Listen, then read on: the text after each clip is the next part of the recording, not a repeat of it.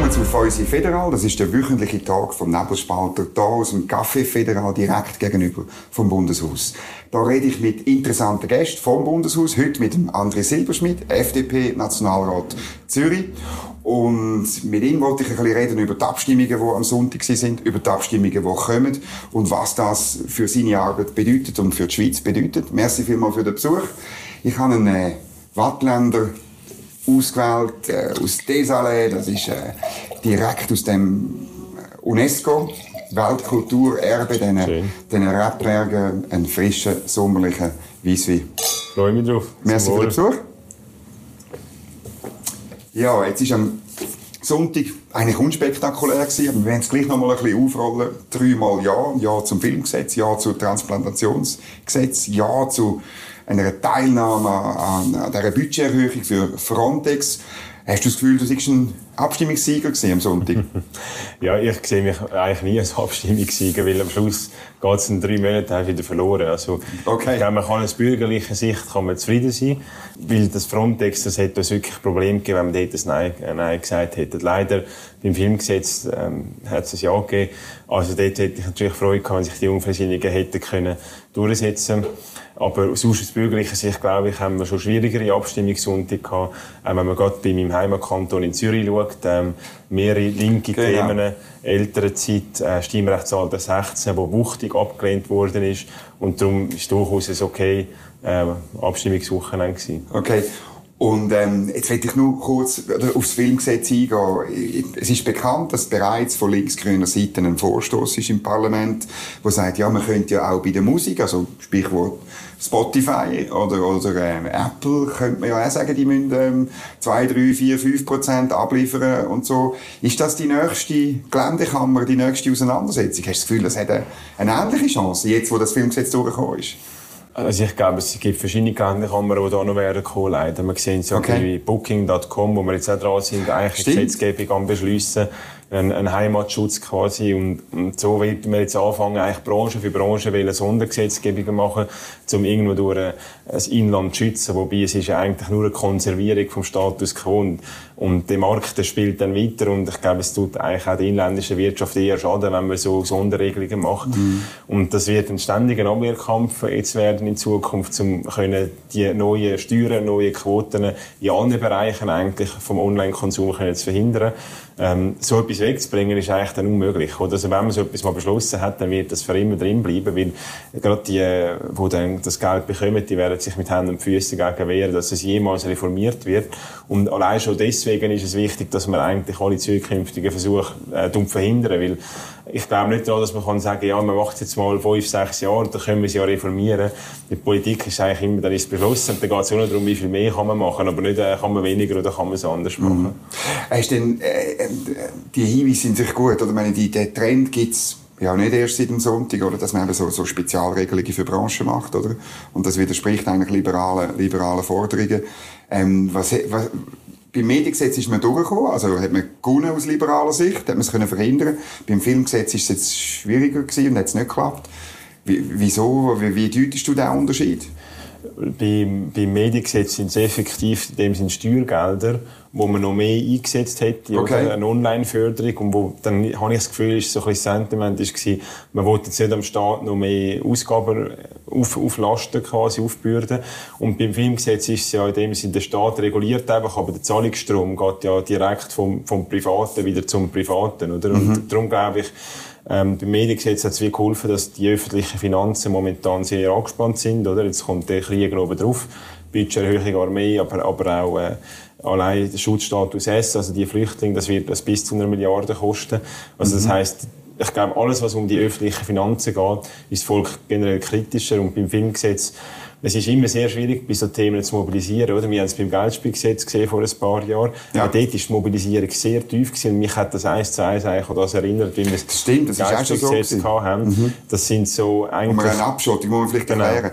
Die Abschottung von der Geldspielbranche gegen aussen und, und, und äh, das Regulieren von der Online-Geldspielanbieter genau. in der Schweiz. Mit Netzsperren und so weiter. Ja, ja. Eigentlich ein liberaler Sündenfall. Ja. Auch dort haben wir es geschafft, als Jungversinnige eigentlich die eigene Partei noch auf, auf Kurs mhm. zu bringen. Oder? Das ist eigentlich auch da wieder gleich gewesen. Also es hat eigentlich für mich viel Déjà-vus. Mhm. Aber am Schluss die breite Bevölkerung, wenn man auf die Straße geht, mhm. fragen, Geldspielgesetz oder Filmgesetz oder so, das tut sie noch zu wenig irgendwo durch mobilisieren. Mhm. Und da müssen wir vielleicht noch besser werden in mhm. Zukunft. Ein Unterschied war ja, dass, ich glaube, gerade bei den Grünen Liberalen der Widerstand gegen die Medienförderung grösser war als jetzt beim Filmgesetz, oder? Ähm, ich meine, ja, was sagst du irgendwie? Es ist eine breite Koalition plötzlich für das Filmgesetz gewesen. Auch in der Mitte hat es beim Mediengesetz ja kritische Stimmen gegeben. Jetzt fast nur Ja-Stimmen oder, oder sie sind ruhig gewesen, oder? Ja, es ist, Mitte ist entscheidend. Es ist, es ist auch sehr viel äh, Hintergrundarbeit geleistet worden. Ähm, ich bin auch an diesen Filmfestivals, oder? Und was man mhm. da eins eingelullt worden ist, also im letzten Jahr, das ist unglaublich gewesen. Ich habe es schon fast frech gefunden. Und man hat gehört, dass die Beratung in der Kommission nach dem Filmfestival anders gewesen wie vor dem mhm. Filmfestival. Das Filmfestival also, Locarno. Genau, das ja. hat eigentlich wirklich die Stimmung gekippt. Mhm. Und dann sagen alle eigentlich in den Rausch gekommen, dass man noch mehr soll, äh, die Quote nur erhöhen soll. Man hat mal zwischenzeitlich im Nationalrat Antrag für nur 1% oder genau. 4%. Und dann ist das eigentlich alles weg vom Tisch gewesen, oder? Und da, ähm, sind viele nicht mehr standhaft gewesen, mhm. nach, nach dieser Lobbyierungsübung. Mhm. Bei Frontex, ähm, weiß nicht, wie du das siehst, mir ist einfach aufgefallen, schon am Sonntagmittag, wo die ersten Zahlen gekommen sind, dass es ein deutliches Ja gibt, oder? Also einerseits die Radikalen, die gesagt haben, die, die, Schweizer, die Schweizerinnen und Schweizer sind ein rassistisches Pack, aber das müssen wir nicht vertiefen. Aber vor allem wie Grüne und SP das sofort umgedeutet haben, es ist ein Ja zu Europa grossartig, oder? Irgendwie. ja, das ist auch immer lustig, am Sonntagnachmittag zu sehen, wer jetzt das alles in für sich deutet. Ja. Ich finde es eigentlich brandgefährlich, was die SP und die Grünen gemacht haben, weil in Zukunft wird jede Rechtsfolgeanpassung aufgrund von Schengen-Dublin wird viel mehr Widerstand in der Schweiz haben, weil eigentlich für uns ist es immer noch klar, wenn wir es ist eine dynamische Rechtsübernahme wie Schengen-Dublin. Mhm. Wir können auch darum entscheiden, wir wollen es nicht vollziehen, aber wir Konsequenzen tragen. Mhm. Und jetzt, und die SVP hat eigentlich immer gefunden, dass wenn wir nicht beschenken, die sind eigentlich konsequent gewesen, oder? Also, jetzt ja. sind schon dafür gewesen für Frontex, aber grundsätzlich sind sie Schengen kritisch und sagen, das Zeug wollen wir nicht übernehmen. Und für uns ist auch klar, wir sind dann draussen, aber das wollen wir auch, oder? Aber jetzt, haben, jetzt ist eigentlich ein neues Narrativ reingekommen von links, wo sagt, man kann, man kann die dynamische Rechtsübernahme kann man eigentlich auch ablehnen und es hat keine Konsequenzen. Und da bin ich überzeugt, es hat Konsequenzen, oder? Mhm. Entweder steht man dazu, mhm und sagt, gut, wir haben einen Plan B und das ist dann halt Konsequenz. Mhm. Aber das, das ist wirklich ein Spiel mit dem Feuer, dass man jetzt anfängt, eigentlich bei so, bei, bei diesen Art von Abstimmungen innenpolitisch versucht, auch, auch wieder Druck aufzubauen, um mehr zu erreichen. Sie haben, hätten ja Frontex zugestimmt, wenn man 2000 Flüchtlinge, Resettlement, mindestens, zwei, mindestens ja, 2000 in die Schweiz geholt hätte, mhm. oder? Und ich meine, das ist eigentlich Hanebüchen, dass man anfängt, dann innenpolitisch ein etwas umeinander teilen, dass man dann auch so etwas zustimmt. Und ich finde, das ist sehr unehrlich gewesen, was die SP und, und die Grünen, das sind, das ist eher Aktivistenpartei, wenn man so mhm. will. Mit der SP hat man eigentlich in der Vergangenheit das Gefühl gehabt, sie haben ein staatstragendes Element, oder? Haben doch zwei Bundesräte. Und, und da finde ich, das ist wirklich ein Bruch gewesen wo ich mich jetzt wundere, in Zukunft, wenn wir dann Rechtsanpassungen haben aufgrund von Schengen Dublin, ob es dann jedes Mal wollen, politisch teilen und das macht auch das politische Klima viel, mhm. viel schwieriger, dann zu einer Lösung zu finden. Das war noch verrückt, oder? Weil, weil, ich meine, bis am Sonntagmittag hat die SP eigentlich ähm, gegen Frontex gekämpft und, und, und, und letztlich ein Affront, mindestens ein Affront gegenüber der EU riskiert. Und nach dem Mittag hat man gesagt, das ist ein Ja zur EU. genau. Und zwei Tage vorher sind sie öffentlichkeitswirksam auf Brüssel gereist, glaube ich, oder? Stimmt, genau. Und, haben noch einen Fototermin gemacht und sind jetzt quasi die neuen Chefunterhändler. Ähm, Gewerkschaften haben es aber nicht im Gepäck gehabt, so viel man ist, oder? Die haben es, glaube ich, daheim gelassen. Aber darum glaube ich, das, das tut einfach nur der Schweizer Politik nicht gut, wenn man nur noch fürs, fürs, fürs Fötterchen politisiert und quasi für die eigenen Wählerprozent. Und das schadet ihnen auch. Ich bin überzeugt, wenn sie mehr wieder auf ihre Kern, aber ich bin ja nicht da, um den SP Tipps zu geben. Nein, nein, aber ich glaube, das Aktivistische, das sieht man als Resultat in den letzten Wahlen. Die haben keine Wahl gewonnen in den letzten, mhm. letzten Monaten.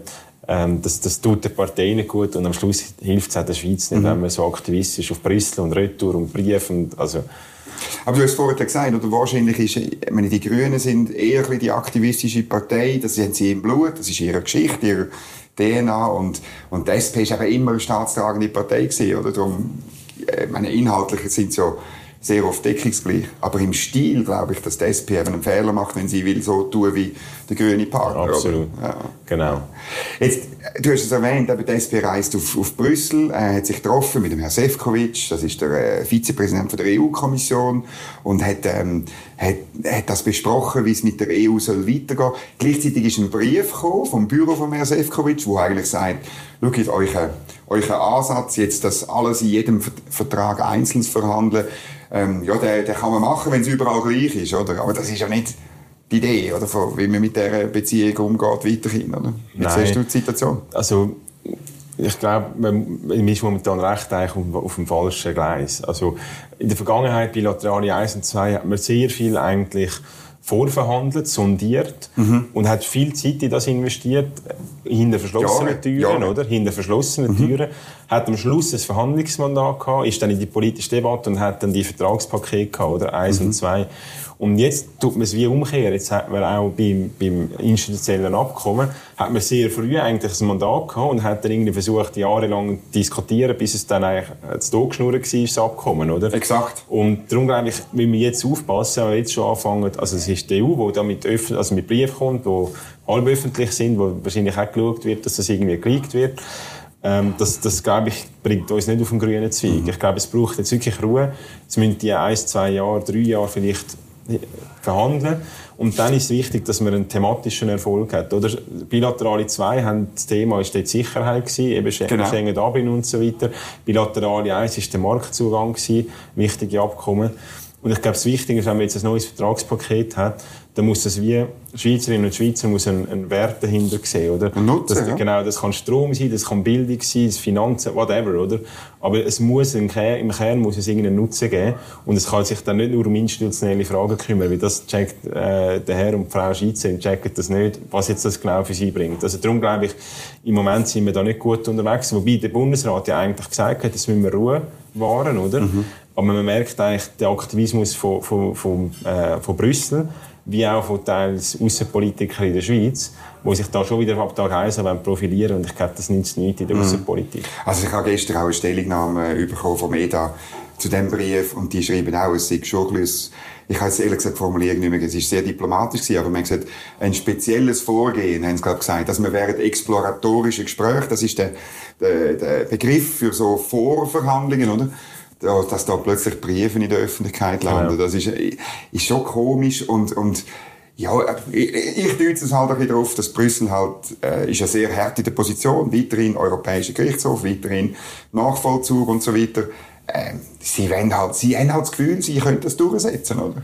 Ja, und ich habe, vielleicht ist es naiv, aber ich habe ein bisschen die Hoffnung gehabt, jetzt mit dem Angriffskrieg von Russland, dass sich wie Prioritäten ja. verändern, oder? Dass ja. man als Europa zusammensteht und sagt, jetzt müssen wir zusammen in Sicherheit investieren, jetzt müssen wir aber auch zusammen äh, schauen, dass wir die, die kleinen Krams da, äh, Ausschluss von Horizon, vom Forschungsabkommen, wo genau. man die Schweiz einfach willkürlich rausgenommen hat, mhm. oder? Ist nicht, dass wir eine Vertragsverletzung begangen mhm. haben, dass eine Konsequenz ist, und dass wir mit dem Kleinkram eigentlich aufhören und sagt, wir haben als, als Europa, nicht als EU, wirklich als Europa haben wir global gesehen eigentlich andere Herausforderungen, als dass wir uns innerstaatlich piesacken, oder? Und ich habe die Hoffnung noch nicht aufgegeben. Ich habe das Gefühl, es wird schon auch irgendwo durch äh, vielleicht ein paar Gedanken, dann Gedankengänge mhm. ändern, wenn man merkt, dass, dass man da äh, eben mit Russland im Moment einen Aggressor hat, mhm. aber man hat auch äh, China und es tut sich so viel in der Welt, dass man als Europa gescheiter mhm. kooperieren anstatt uns mhm. nerven.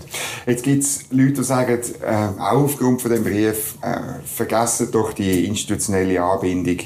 Ähm, machen wir das, wo wir immer gut waren, nämlich Freihandel miteinander, oder? Freihandel ist sicher etwas Gutes. Es gibt aber diverse Berichte, die eigentlich zeigen, dass ein Freihandel nicht so weit geht, wie, wie wenn man bilaterale mhm. Abkommen hat. Und ich glaube, gerade jetzt eben im Forschungsbereich, im Sicherheitsbereich, das sind Themen, die man im Freihandel nicht kann lösen kann. Und Freihandel ist ja zum Teil auch die Schweiz unilateral. Wir haben ja unsere Industriezölle jetzt abgeschafft, ist noch mhm. schön. Es hat kein Referendum dagegen gegeben, oder? Genau. Obwohl es eigentlich um viel mehr geht als bei der Stempelsteuer. Aber da hat man einfach als, als Exempel statuieren. Mhm. Aber das ist eigentlich schön, haben wir das durchgebracht, das Parlament, die Abschaffung von Industriezölle. Ähm, also ich denke, Freihandel haben wir sicher Potenzial, Mercosur, Amerika, Australien. Aber die EU ist so ein wichtiger Partner, eben nicht nur für den Handel, sondern wirklich auch für eine intensive Zusammenarbeit, eben im Bereich Forschung äh, und so weiter. Und darum glaube ich, dort lange es nicht einfach nur mit dem Freihandelsansatz. Aber das Abkommen kann man natürlich immer erneuern. Aber das Potenzial für die Schweiz ist, glaube ich, weniger jetzt dort, weil dort sind wir eigentlich schon sehr gut. Ich glaube, etwa 80 Prozent von unserem globalen Handel haben wir schon via Freihandelsabkommen gelöst. Mhm. Also geht es eigentlich viel mehr darum, dass wir schauen, die anderen Bereiche mhm. zu kooperieren. Beim Forschungsabkommen, das ist ja wirklich, das ist so ein bisschen, äh, eben seit Jahren, also seit dem Jahr zur Masseneinwanderungsinitiative hat die EU unilateral uns zurückgestuft zuerst und jetzt mit dem neuen Programm gar nicht mehr, gar nicht mehr gleichwertig anerkannt. Ähm, ich meine, das ist noch, ist noch verrückt. Die Schweiz ist ja gleich ein hervorragender Bildungsstandort. Und sie nehmen also, irgendwo durch nehmen sie ja Nachteile für sich selber in Kauf. Das ist schon noch, ja. wer hätte das gedacht? Genau. Und dazu hat es mich aber gefreut, dass auch aus der EU, aus mhm. von Universitäten, von Professorinnen und Professoren, wie eine Gegenbewegung gekommen ist. Mhm. I, uh, we stick to science. Also stick to science heisst es, glaube ich, wo sie eigentlich mhm. gesagt haben, hey, euer Politische, das könnt ihr wie selber austragen. Das Klein-Klein, genau. was du vorher erwähnt Aber nicht uns in Ruhe, wir wollen zusammenarbeiten und wir wollen gute Verträge miteinander. Und das, das ist schon wichtig. Oder? Also die Schweiz ist natürlich bemüht, mit UK, mit Amerika auch gute Abkommen haben im Forschungsbereich. Mhm. Aber letztendlich ist es wie im Fußball, du willst eigentlich in der Champions League mitspielen. Und es bringt dir nicht viel, wenn wir jetzt in der Super League einfach hochdotierte Preise vergeben, wenn du als Spieler nicht in der Champions League kannst sein. Und darum ist eben das Horizon durchaus wichtig für sehr viele Forschende in der Schweiz und ist meiner Meinung nach nicht einfach eins zu eins zu ersetzen. Der Bundesrat mhm. hat jetzt zwar gute unilaterale Massnahmen mhm. eigentlich getroffen, um zu sagen, mhm. quasi vom Cash, den wir sonst in den Topf geben, tun wir in der Schweiz investieren. Mhm. Ich glaube, das ist wichtig, auch im Kantonbereich, wenn wir jetzt nochmal 10 Millionen ausgeben. Aber am Schluss geht es bei solchen Sachen immer darum, eben, willst du in der Champions League mitspielen und dort ist dann quasi ein Renommee und dort bewegst du wahrscheinlich auch mehr als nur im nationalen mhm. Kreis. Mhm. Aber jetzt ist Champions League ist die EU oder ist es Großbritannien, USA und Asien? Also die Champions League ist, ist quasi Horizon, würde ich sagen. Aber du hast ja. natürlich eine Weltmeisterschaft, die hast du natürlich auch. Okay. Und, und, dort, also und dort spielst du natürlich kann ich spielst du mit den anderen mit. Oder? Ja. Darum glaube ich, ist es wirklich ist es wie zweigleisig zum Fahren. Oder als Spieler bist du in der Champions League gerne dabei, aber willst mhm. auch an die Weltmeisterschaft mhm. gehen. Mhm. Jetzt eben, im Herbst sind die nächsten grossen Abstimmungen und, und es hat mindestens zwei Geschäfte, wo, wo, wo du auch engagiert bist. Einerseits bei der, bei der AV-Reform, das ist ein, ein ein altes Steckerpferd von dir, kann ich sagen, weil du seit Jahren noch als Präsident von der, von der Jungfreisinnigen hast du die Renteninitiative auf den Weg geschickt, wo zwar jetzt nicht abgestimmt wird, aber wo natürlich so eine Begleitmusik ist zu dieser Reform und auch das Verrechnungssteuerthema. Du bist ursprünglich im Finanzplatz groß geworden, du kennst die Auswirkungen von, von, von dieser Frage und so. Ja, ähm, die SP wird wieder ziemlich auffahren, oder? Beides bekämpfen. Ähm, wie siehst du die Ausgangslage?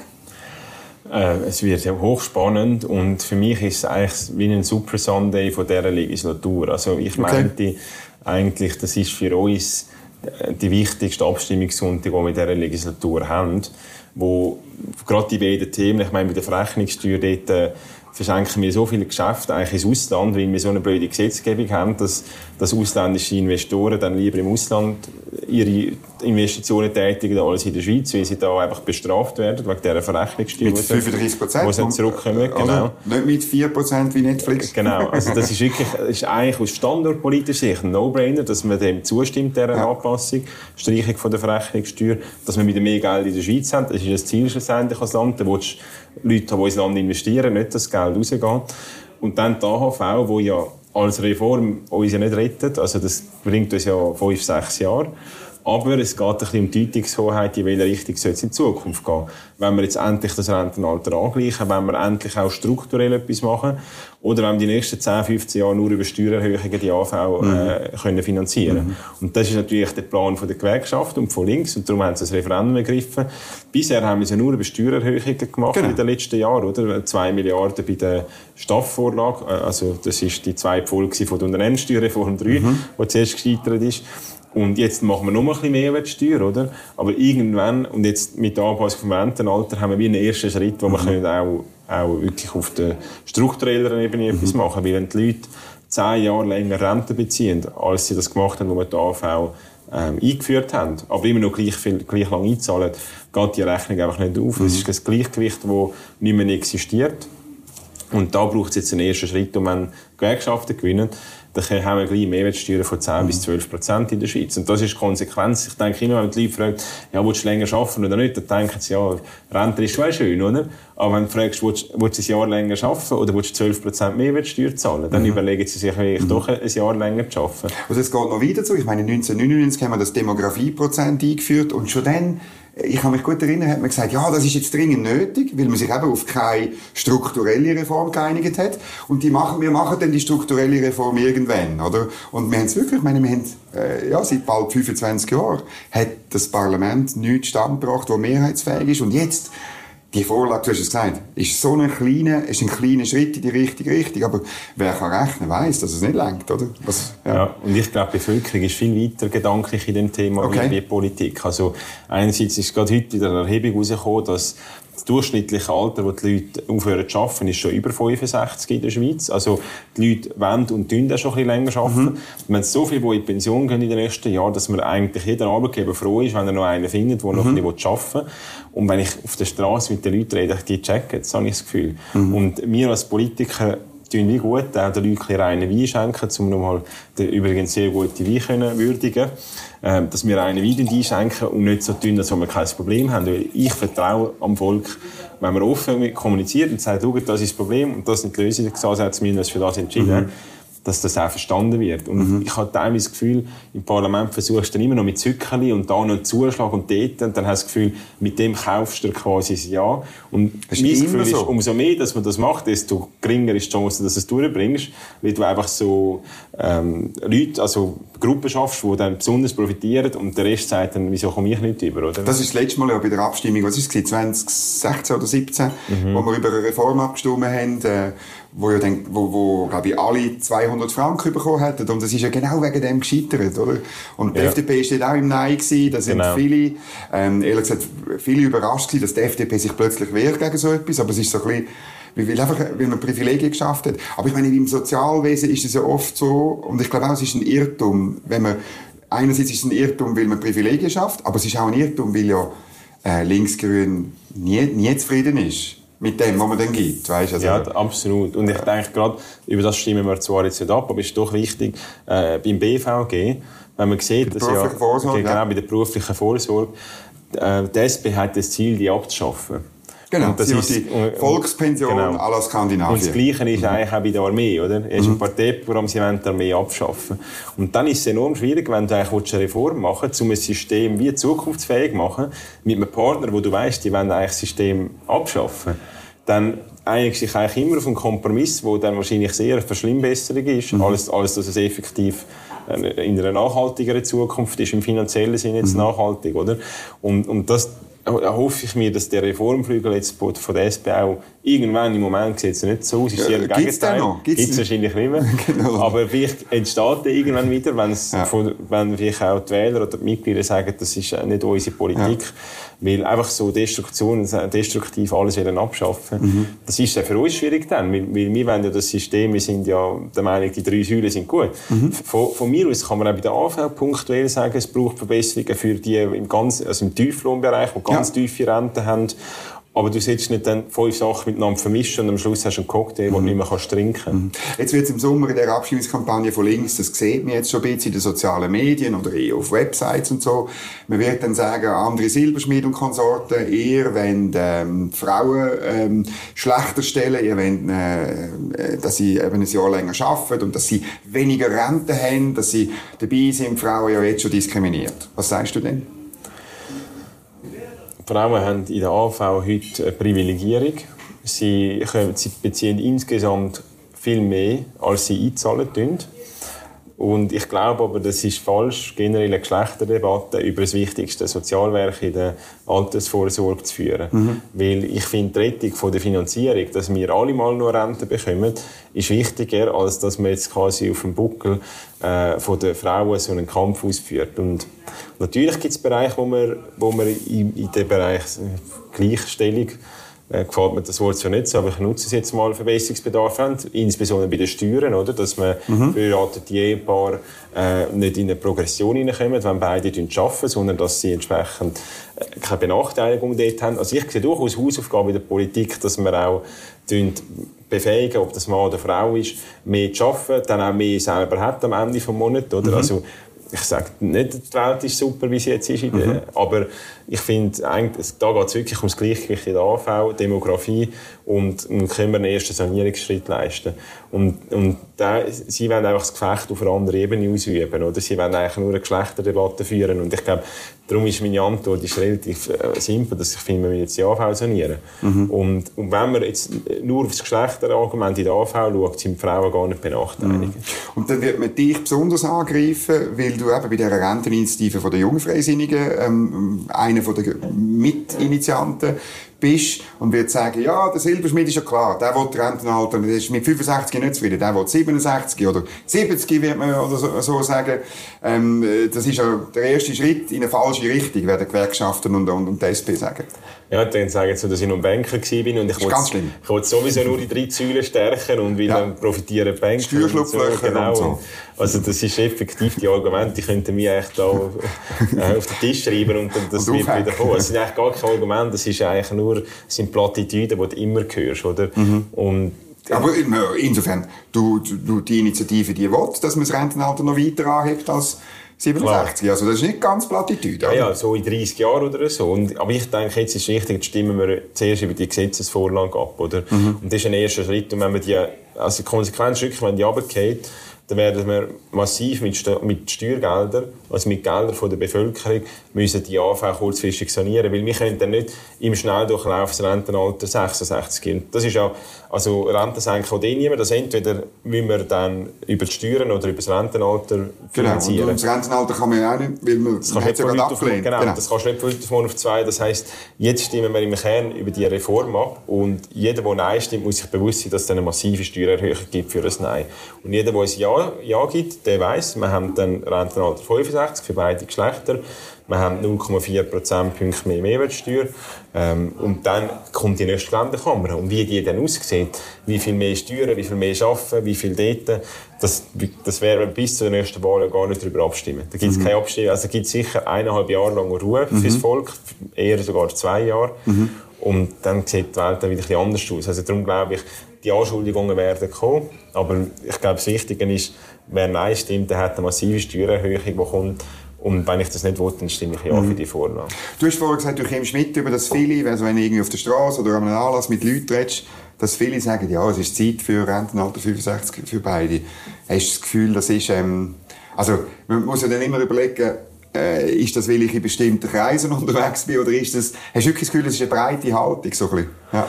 Also natürlich hat es ein Bias drin, weil, weil ich wahrscheinlich eher mit Leuten verkehre, die tendenziell liberal sind. Liberal sind ja. genau. Ja. Aber, aber ich habe auch, schön ist, ich habe einen Freundeskreis, der sehr apolitisch ist, wo ich irgendwie von früher noch, noch mitziehe, mhm. wenn man so will. Mhm. Und wenn ich dort höre, insbesondere von Frauen, die sagen, sie, sie finden, sie sind in einer Generation, wo jetzt wirklich Gleichstellung um ist und, oder, oder einfach wo kein Geschlecht diskriminieren, genau, weitgehend eigentlich niemand ist. Darum verstehen sie es auch nicht, wieso man da ein ungleiches Rentenalter soll haben. Mhm. Aber es ist natürlich schon so, man hat immer einen gewissen Bias, aber da gibt es ja dann Umfragen auch von Forschungsinstituten, die durchaus auch zeigen, dass die Bevölkerung eigentlich bereit ist für den Schritt. Und wie gesagt, wenn man auch schaut, nicht nur, was die Leute sagen in der Umfrage, das weiss man auch nie, sagen jetzt das, was wirklich dann abstimmen oder denken, aber wenn man schaut, dass die Leute immer mehr auch älter noch arbeiten, mhm. das ist eigentlich der Tatbeweis, oder? Mhm. Das, ist, das kannst du nicht verfälschen.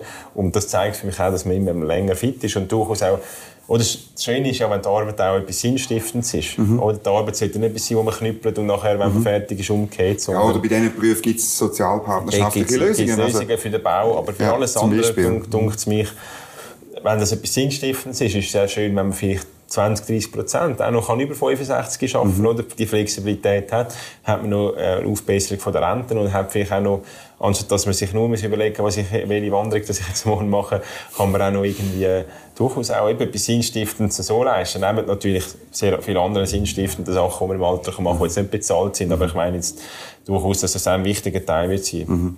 Ich hoffe, dass äh, für die Zuschauer das Gespräch auch sinnstiftend war, dass ihr etwas mitbekommen habt, was im Moment in Bern läuft, hier aus dem Café Federal direkt gegenüber vom Bundeshaus. Wenn euch das Video gefallen hat, dann drückt da unten auf den Daumen Daumen gegen oben, abonnieren, das Glöckchen noch klicken, das muss man immer sagen, damit ihr nichts verpasst, was auf dem Kanal läuft. Merci vielmals fürs Zuschauen und bis zum nächsten Mal.